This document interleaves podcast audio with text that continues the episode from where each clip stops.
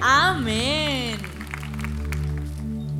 Mi papá soñaba con tener hijos deportistas.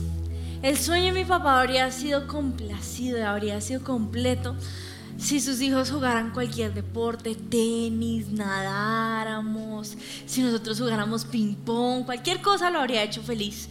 También él soñaba con tener hijos músicos. Él habría sido contento, miren, así uno tocara el triángulo, él habría sido feliz. no, mi hijo es un triangulista, dichoso. Él también habría sido feliz y dichoso si fuésemos saludables, fit. Si nosotros comiésemos lechuga y nos gustara comer lechuga, eso lo habría hecho el papá más feliz del mundo y su sueño se le cumplió a través de sus hijos políticos. Tomás y Natalia.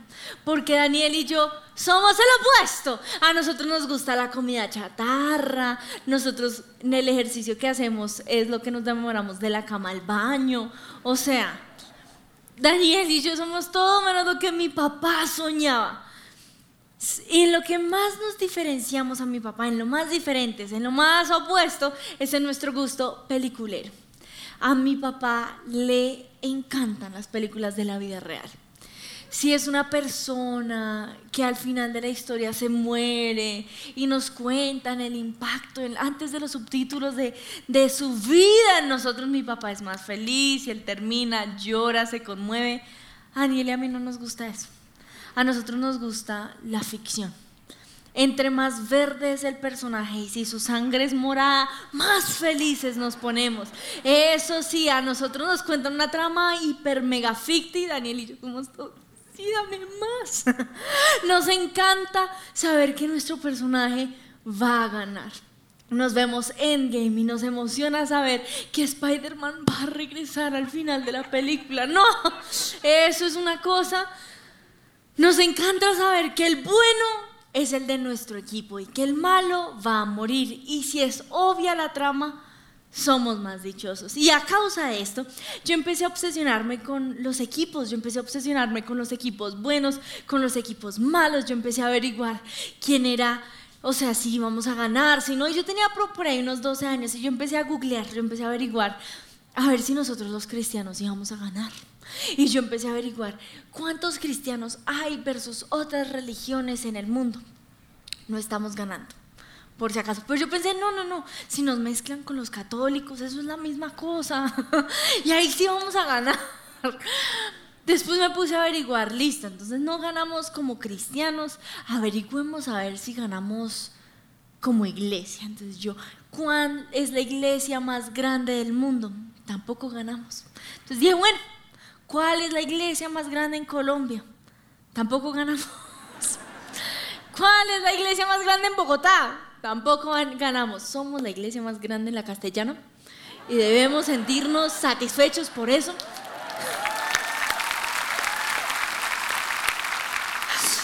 Entonces me puse a averiguar, no, ¿cuál es la religión con la mejor moral? Y tampoco. Que nosotros somos disque considerados retrógradas, que todo lo que hacemos, yo, ay, no. Entonces yo le dije a mi papá, papi, ¿Para qué? Tenía 12 años. ¿Para qué seguimos siendo cristianos si estamos perdiendo? Si estamos en el equipo perdedor. Y yo quiero preguntarles eso. ¿Para qué seguimos siendo cristianos si estamos en el equipo perdedor? Pues antes de que se me angustien y antes de que salgan de aquí diciendo esa Cristi nos enseñó una herejía, ¿cómo así que estamos en el equipo perdedor? Yo quiero explicarles o quiero decirles lo que me dijo mi papá. Y es que mi papá se sentó conmigo, me abrió la Biblia como si fuera un cómic, así bien ciencia ficción, y me explicó por qué nosotros estamos en el equipo ganador. Y él se sentó a mostrarme la diferencia entre lo que había pasado hace miles de años. Y es que hace miles de años sí habíamos perdido, hace miles de años habíamos sido condenados a una eternidad sin Dios, hace miles de años habíamos sido alejados por siempre de Dios y habíamos sido destinados a por siempre vivir en el infierno hasta que llegó Jesús. Y Jesús cambió nuestra derrota por una victoria. Y lo que nos hace estar en el equipo ganador es que si tan solo creemos en Él, tendremos vida eterna.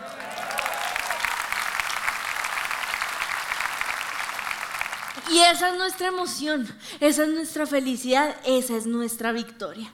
Cada persona que cree tendrá vida eterna. Y mi papá me decía, la victoria es que antes habíamos sido destinados por siempre a la muerte, pero a causa de lo que hizo Jesús somos destinados a la vida eterna si tan solo creemos en Él. Y mi papá me decía que cada vez que una persona cree en Jesús es una victoria para Jesús. Cada vez que una persona cree en Jesús, nosotros somos transformados, va a tener vida eterna. Entonces, ¿Cómo podemos explicar eso? Pues cada vez que alguien dice, yo recibo a Jesús en mi corazón, es como si Jesús le hiciera mm, al diablo. Qué emocionante. ¿No les parece reconfortante eso? Eso a mí me emociona. Me emociona saber que cada vez que alguien cree en Jesús, eh, Jesús le dice mm, al diablo. Eso para mí es, es animante. Eso a mí me, me reconforta la fe. Y pues ya sabemos que estamos en el equipo ganador, pero también no solo estamos en el equipo ganador y ya ganamos, sino cada acción que nosotros hacemos, cada vez que nosotros hacemos que el reino se expanda, estamos alimentando la victoria de Jesús. Cada persona que nosotros traemos aquí por primera vez es una victoria para el reino de los cielos. Cada persona que cree en Jesús es una victoria para el reino de los cielos. Y la victoria de Jesús es que el reino avanza. La victoria de Jesús es que ya no nos vamos a morir, sino que todas las personas que creen en Él o cada persona que se agrega a su reino avanza. Y por eso somos el equipo ganador. Y hoy quiero abrirles los ojos a una victoria que estamos viviendo. Y es que somos parte del batallón de Dios. Sí, tal vez no somos la iglesia más grande, pero somos uno de los batallones de Dios. Y somos un batallón que actualmente tiene siete sedes. Tiene una sede en Medellín, una en Chiquinquirá, una en Dallas, también tenemos una sede en El Nogal, una en Campestre, una en Suba y una en La. Somos parte de algo más grande. Somos parte de una iglesia con más de 75 mil asistentes. Somos parte de una iglesia que está siendo parte de una revolución, parte de un movimiento, parte de un avivamiento en Colombia y también global. Somos parte de algo más grande. Somos parte del reino de Dios y el reino de Dios avanza. Mateo 11:12 dice. Desde que Juan el Bautista comenzó a predicar hasta ahora, el reino de Dios avanza a pesar de sus enemigos. Y solo la gente valiente y decidida logra formar parte de él. Somos parte del reino de los cielos que avanza, pero el reino de los cielos te necesita a ti. El reino de los cielos no puede avanzar sin ti. El reino de los cielos avanza, pero necesita tus manos, tu talento, tu don. Y esto para mí es, es fenomenal, o esto me abre mucho la mente porque a veces el diablo nos hace creer lo contrario. Y como ya ganamos, la única pataleta o pataditas al aire que le da el diablo a Jesús es que nos hace creer que no somos importantes para el reino de los cielos. O nos hace creer que somos un número más. O nos hace creer que somos una calienta sillas más. O nos hace creer que somos insignificantes, pero hoy yo vengo a desmentir al diablo y vengo a contarles que somos parte de algo más grande y que tú eres fundamental para la expansión del reino de los cielos y se los demostraré de esta manera. Una vez estaba en grupo con mi esposo y estábamos dándoles el tema y miren, buscamos actividades, buscamos chistes, buscamos juegos y no les llegaba ese tema. Miren, o sea, casi que nos inventamos la mejor historia del mundo y nada. Y nosotros, dele, que dele, era como hablarle una pared. Y en un momento me muteé y le dije a Tomás, ay, ya ministrémonos. Y nos vamos a dormir. Ya este tema no les va a llegar, ya no nada.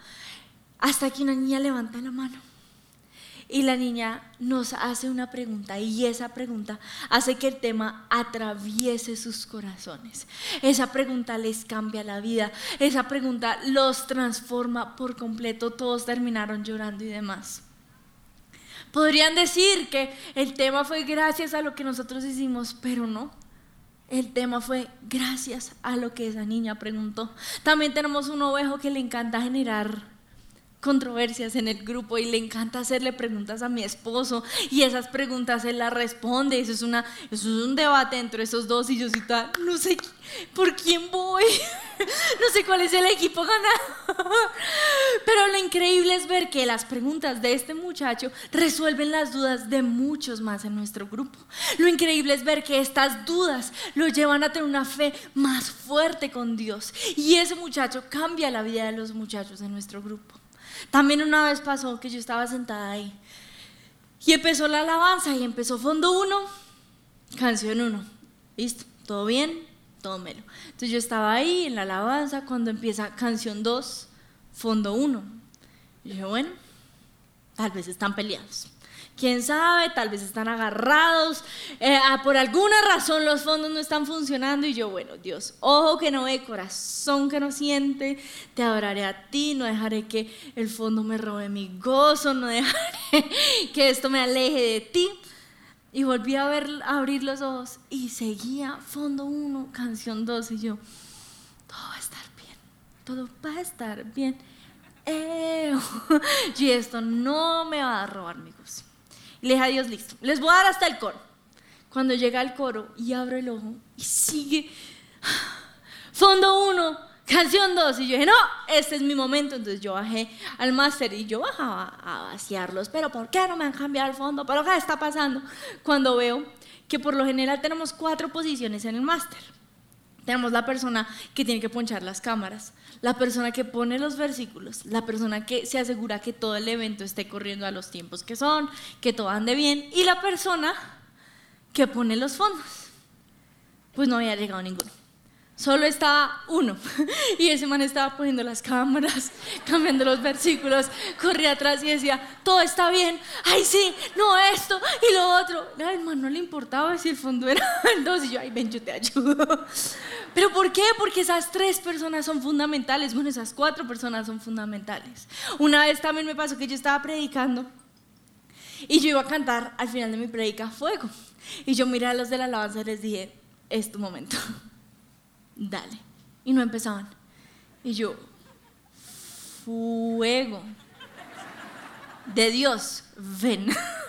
Y nada, y yo, oh, eh, oh, eh, oh, eh, oh. Y nada, y yo, pero no se las saben, se las enseño. Y yo, oh, eh, oh, todos podemos y nada. Y me decían que más tiempo y yo, pero ¿por qué? Y no avanzaban y no lo hacían y yo, pero ¿qué está pasando? Y en un momento volteaba a ver y no estaba el baterista y yo, el baterista no es el cantante, él no hace el o, e, o, e, o, e, o. Pues imagínense que la canción de fuego no empieza con o, e, o, e, o, e, o. Empieza así. ¿Cómo les quedó el ojo? Yo me enteré ese día. Y yo no puede ser fuego, no se puede cantar sin el baterista. Pues les tengo otro ejemplo, un poco asqueroso. Si su merced es asquiento, le sugiero con todo el amor de mi alma que se tape el oído.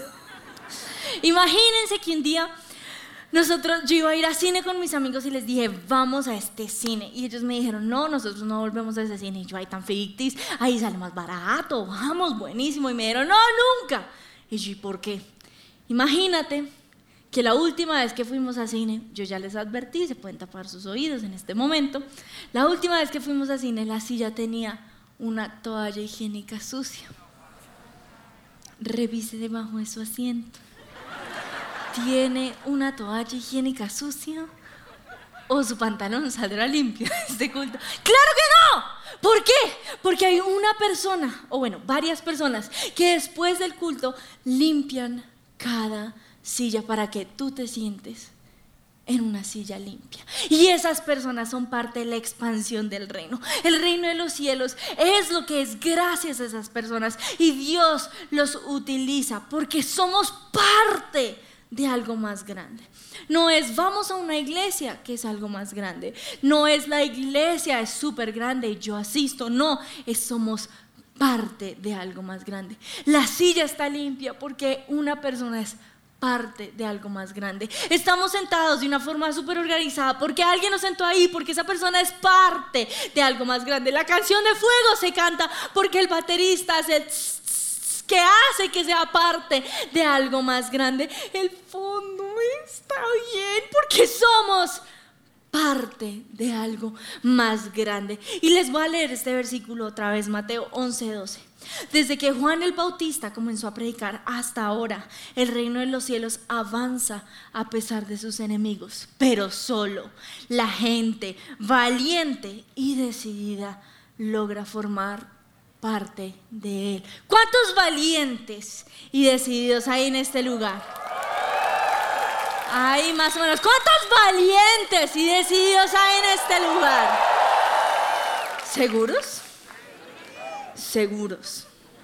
Conste, yo les pregunté, pues para que nosotros podamos ser parte de algo más grande, para que nosotros podamos ser parte de este reino que avanza, para que nosotros podamos ver el cielo en la tierra, nosotros tenemos que entender que somos parte de un batallón. Listo, no somos el batallón más grande del mundo, ni de Colombia, ni de Bogotá, de la castellana, pero este batallón tiene una misión. Y este batallón necesita tu ayuda. Y este batallón necesita que tú seas parte de él. Pero nuestra misión se consiste, en cinco puntos. Y esos puntos son atraer, plantar, formar, servir y adorar. Así que vamos a ver esta misión más a profundidad. Y nuestro primer punto es atraer a las personas a Cristo. Cuando Jesús muere y resucita, la primera tarea que le da a sus discípulos es la siguiente, Marcos 16, 15. Entonces les dijo, vayan por todo el mundo y prediquen la buena noticia a todos. Vayan por todo el mundo y atráiganlos. Vayan por todo el mundo y atráiganlos. ¿Por qué? Porque el reino de los cielos solo puede avanzar si viene alguien por primera vez. Eh, Jesús solo puede hacerle mm, al diablo si traemos a una persona a la iglesia por primera vez. el reino de los cielos solo puede avanzar o solo podemos conocer más de Dios si alguien conoce a ese Jesús por primera vez. El reino de los cielos solo puede avanzar si tú traes a alguien aquí por primera vez. Y yo sé, miren, a mí me da pavor, temor y temblor que nos pongan otro culto. Pero el reino de los cielos solo puede avanzar si hay otro culto. El reino de los cielos solo puede avanzar si tenemos que predicar una reunión más. Y miren, ahora hay siete campuses. Podemos hacer que cada campus tenga ocho reuniones. Podemos hacer que cada campus tenga siete reuniones. Podemos hacer que haya overflow en, todas las en todos los campuses. Pero solo puede pasar eso si tú invitas a alguien. Si tú los atraes. Y si tú los atraes, también tienes que ser ejemplo. ¿Por qué? Yo tengo una oveja que me dice, líder, yo ya invité a mis papás y no quieren venir. Y a veces me provoca decirle, ¿por qué tú no eres tan amable? porque tú no reflejas muy bien a Jesús, porque tú no atraes de la mejor forma. ¿Por qué? Porque el reino de los cielos solo puede avanzar si nosotros traemos a las personas con nuestro ejemplo. Las palabras atraen. Las palabras empujan, pero nuestro ejemplo arrastra. Y si tú eres un papá ejemplar, vas a poder atraer a tus hijos a Jesús. Si tú eres un hijo ejemplar, vas a poder atraer a tus papás a Jesús. Pero tú tienes que atraer, no solo con tus palabras, sino con tu ejemplo. Y eso me lleva al siguiente punto, y es plantarlas en la iglesia. Cuando Pedro le predica a Cornelio acerca de pues el Evangelio era uno de los primeros gentiles que conocía de Jesús. Él llega, le predica, le dice todo y cuando acaba de atraerlos, ocurre lo siguiente y está en Hechos 10:23. Entonces Pedro los hizo pasar y los hospedó y me encanta la versión que leí en mi casa en inglés porque decía, los hizo sentir en casa. Nosotros plantamos a las personas en nuestra iglesia cuando los hacemos sentir en casa. Y eso es como los podemos, no sé, no sé, no sé cómo explicar lo que es hacer sentir a alguien en casa, pero es cuando uno va a un grupo de conexión y a uno lo llaman después del grupo. Ahora eso no es la función de tu líder, esa es tu función. Nosotros hacemos que las personas se sientan en casa cuando después de que vienen por primera vez los invitamos a un asado, los invitamos a un plan. Cuando vemos que llega este nuevo y le decimos, mira, vamos a ir a cine la otra semana, ¿quieres ir con nosotros? Puede que sea fastidiosa la persona, Pero tu función no es que la persona sea fastidiosa o no.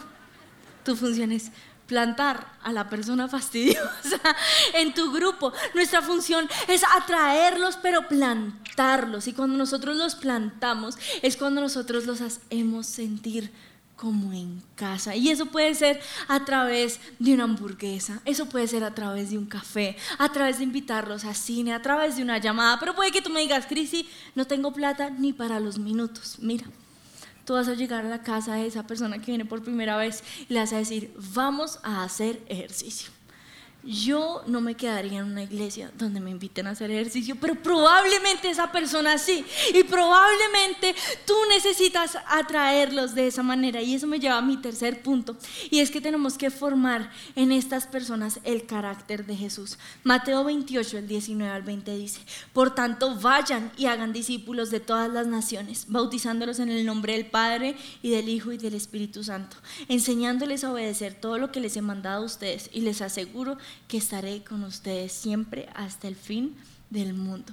Mis bisabuelos eran misioneros en Colombia y por lo general la gente considera que las misiones son evangelizar, atraer, atraer y atraer, pero no. Mis bisabuelos sabían la importancia que era montar iglesias donde iban a formar a estas personas. Y por eso ellos montaron la mayoría de las iglesias, o pues la mayoría de las iglesias que ahora han formado a las iglesias de Colombia, porque ellos sabían la importancia no solo de predicar, sino de plantar. Y también lo vemos con Pablo. Ese señor montó iglesias a lo que se podía e iba y hacía y hacía porque la iglesia o estar plantados en una iglesia es lo que va a cambiar vidas. Y aquí les voy a hablar a tres diferentes grupos de personas. Primero, a los que no están conectados en un grupo de conexión. ¿Por qué les quiero hablar a ustedes? Esta es una iglesia de 75 mil asistentes. ¿A qué hora su merced cree que el pastor lo va a ministrar? ¿Cuándo el pastor le va a enseñar a trabajar en sus finanzas? El pastor no tiene tiempo. Pero la maravilla de un grupo de conexiones que hace que una iglesia grande sea pequeña. Y mi grupo de conexión, miren, eso es una iglesia, yo, yo viví esta iglesia cuando era pequeña. Y mi grupo de conexiones es eso, mi grupo de conexiones es el momento donde yo puedo hablar con la gente, donde podemos crecer juntos, donde podemos formarnos los unos a los otros. Pero si tú no vas a un grupo de conexión, déjame decirte, te estás perdiendo la mejor parte de esta iglesia emocionante, ¿no? ¿Y cómo puedes asistir a un grupo?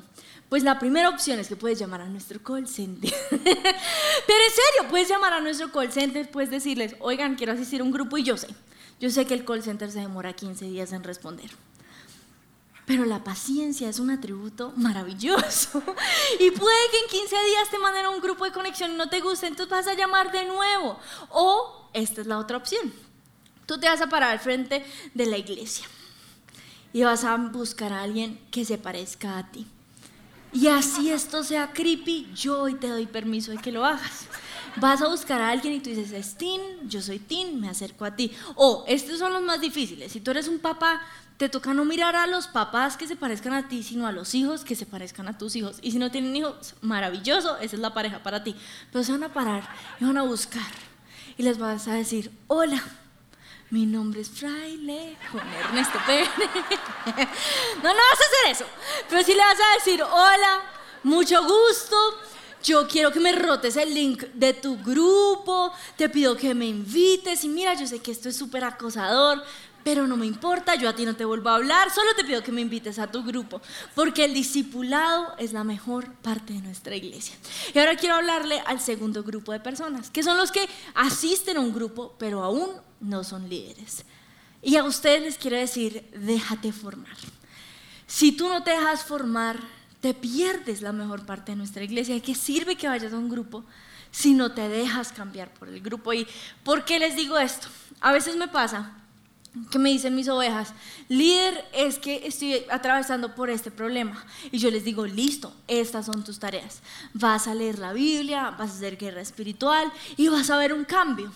Y a los ocho días me dicen, líder, es que tengo el mismo problema que tengo hace ocho días. Y yo así como, vas a orar, vas a hacer guerra espiritual. Ay, no lo hice. Yo sí, yo sé. Yo sé. Y pasan ocho días y me dicen, líder, tengo el mismo problema. ¿Hiciste la tarea? No. Vas a orar. Perdón. Vas a leer la Biblia y vas a hacer guerra espiritual. Líder, tengo el mismo problema que tuve hace un mes y yo soy toda... el Espíritu del Señor está sobre mí. Espíritu de paz y de paciencia. Mira, vas a orar, vas a leer la Biblia y vas a hacer guerra espiritual y todo va a cambiar en tu vida. Líder y yo, ¡ah! Pero ¿qué pasa? Si yo como líder tengo un ovejo al cual le pongo tarea uno y no la hace, no le voy a dar citas, no voy a invertir mi tiempo. Porque la Biblia dice, no desperdicien sus perlas con los cerdos. Y uno como líder dice, si yo a ti te estoy dando mis perlas y las estás desperdiciando, voy a ir con un ovejo que no lo va a desperdiciar y lo va a poner en práctica.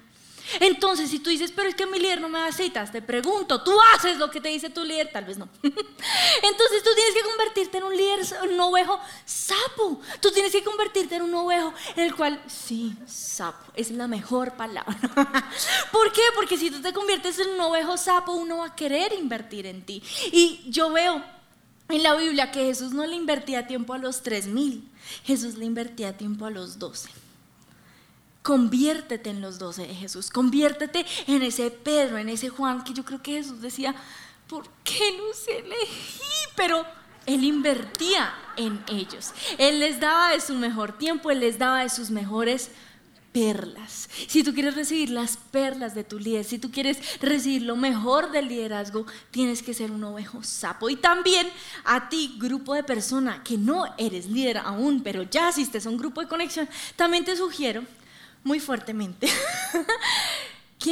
que, aprendas del proceso de formación en nuestra iglesia.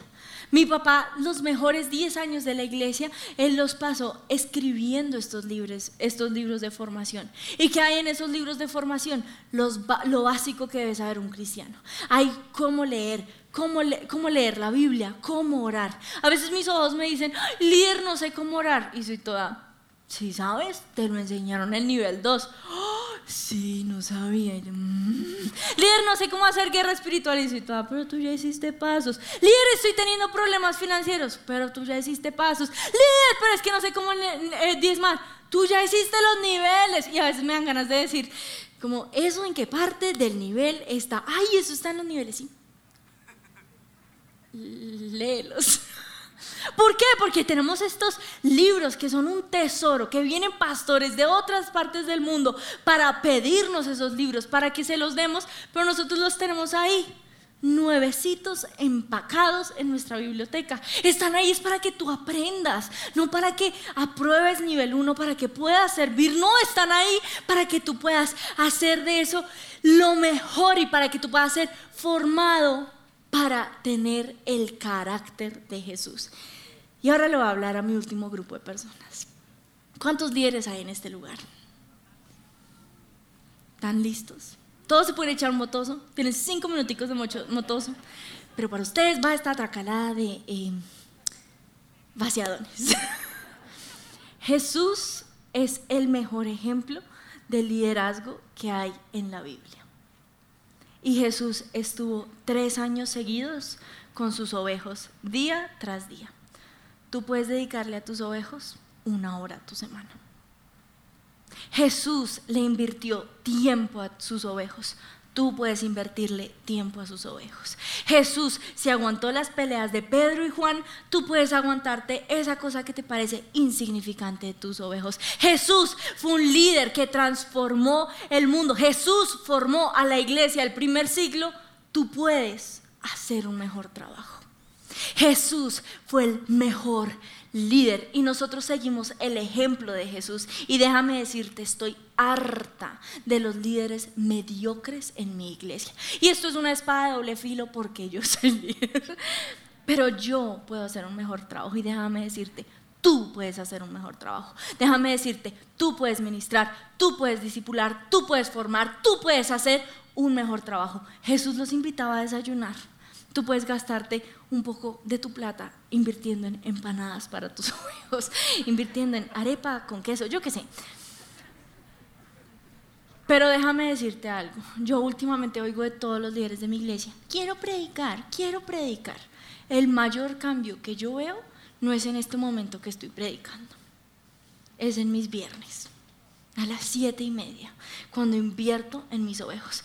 Y cuando tú estés ante el tribunal de justicia, no vas a tener que rendirle cuentas a Dios por la predica tan bacana que te diste, sino por las vidas que cambiaste y que sirve, que es la mejor prédica del mundo si no cambiaste la vida de tus ovejos.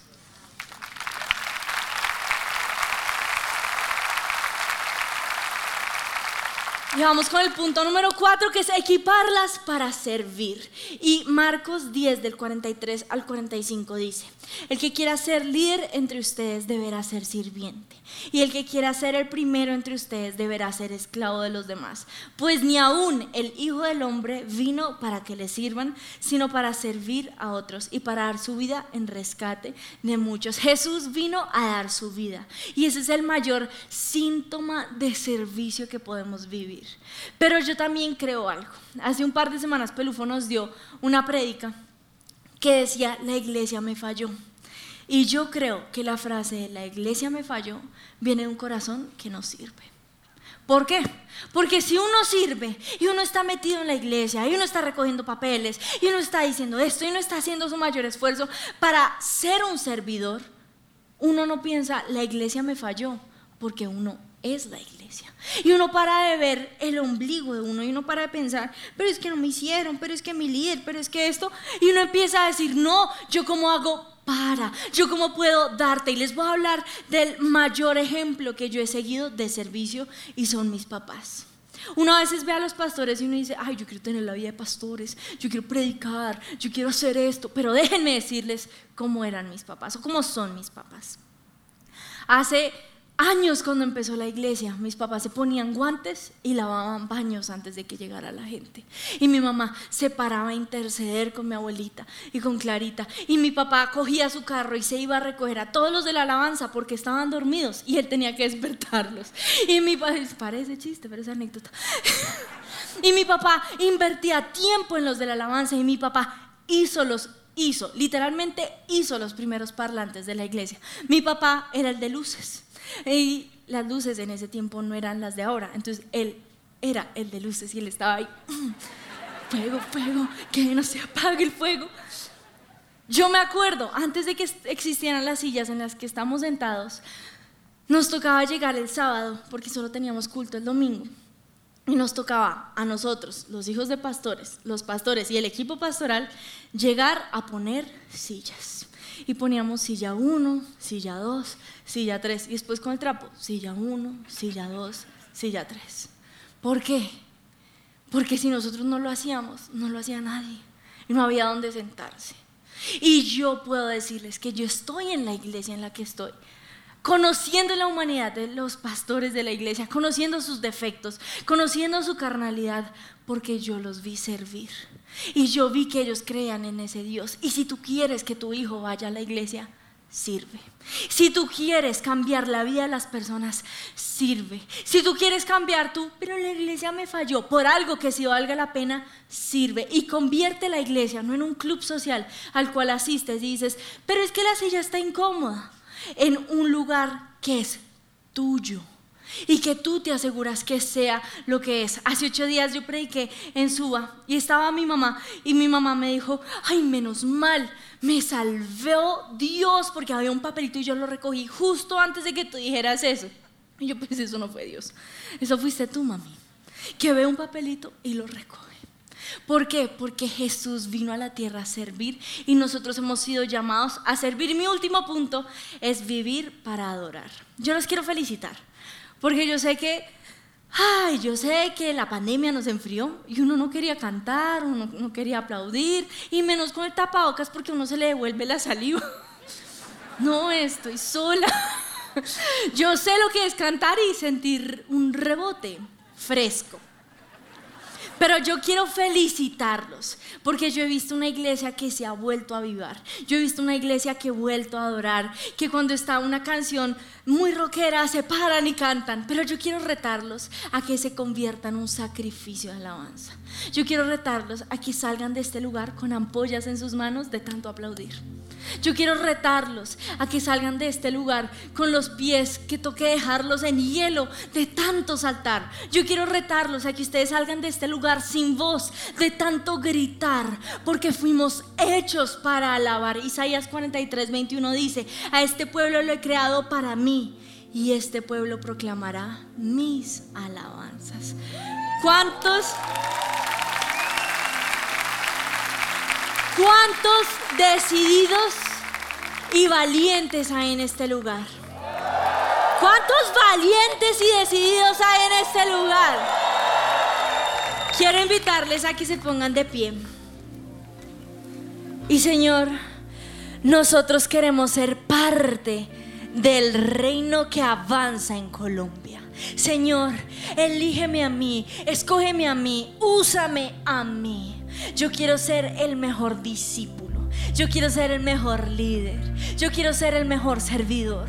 Señor, si los pastores sirvieron dos mil horas, yo quiero servir cuatro mil horas. Yo no quiero ser conocido por mis prédicas. Yo quiero ser conocido por las personas que traje a tu casa. Yo quiero ser conocido por las personas que fueron transformados por mi liderazgo.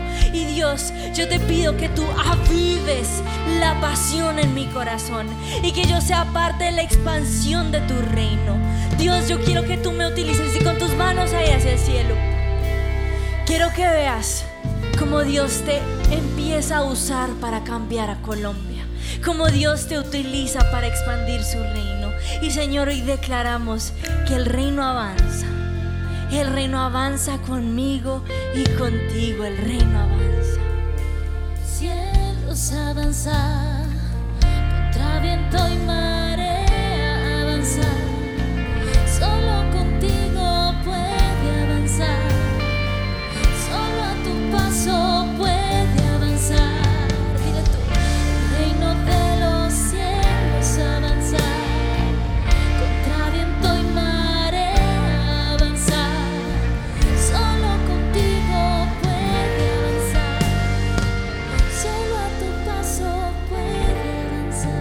Queremos saber quiénes nos acompañan hoy por primera vez. Por favor, permanezcan de pie. No se vayan a sentar. Queremos identificarlos, saludarlos. Muy bien, ¿dónde están? Bienvenidos, bienvenidos, bienvenidos. ¿Cómo están? Bienvenidos, bienvenidos, bienvenidos. Bienvenidos, ¿cómo están? Ustedes hacen parte de la victoria de Jesús el día de hoy. Qué bendición. Queremos orar por ustedes, las personas que están a su alrededor van a extender las manos hacia ustedes y vamos a orar. Dios, gracias por traerlos el día de hoy. Gracias por esta cita en el cielo. Gracias por traerlos a decirles que hacen parte de algo más grande, que son importantes. Te pedimos por ellos, por sus vidas, sus familias, sus emociones, sus finanzas. Haz milagros en sus vidas. Que sepan que fuiste tú y que su vida nunca vuelva a ser igual. Y queremos que hagan esta oración con nosotros. Todos los vamos a acompañar.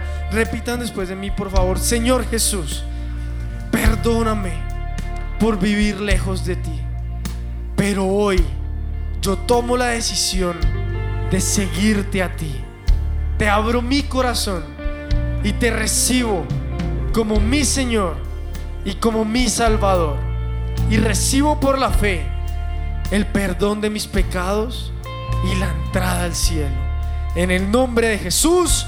Amén. Amén.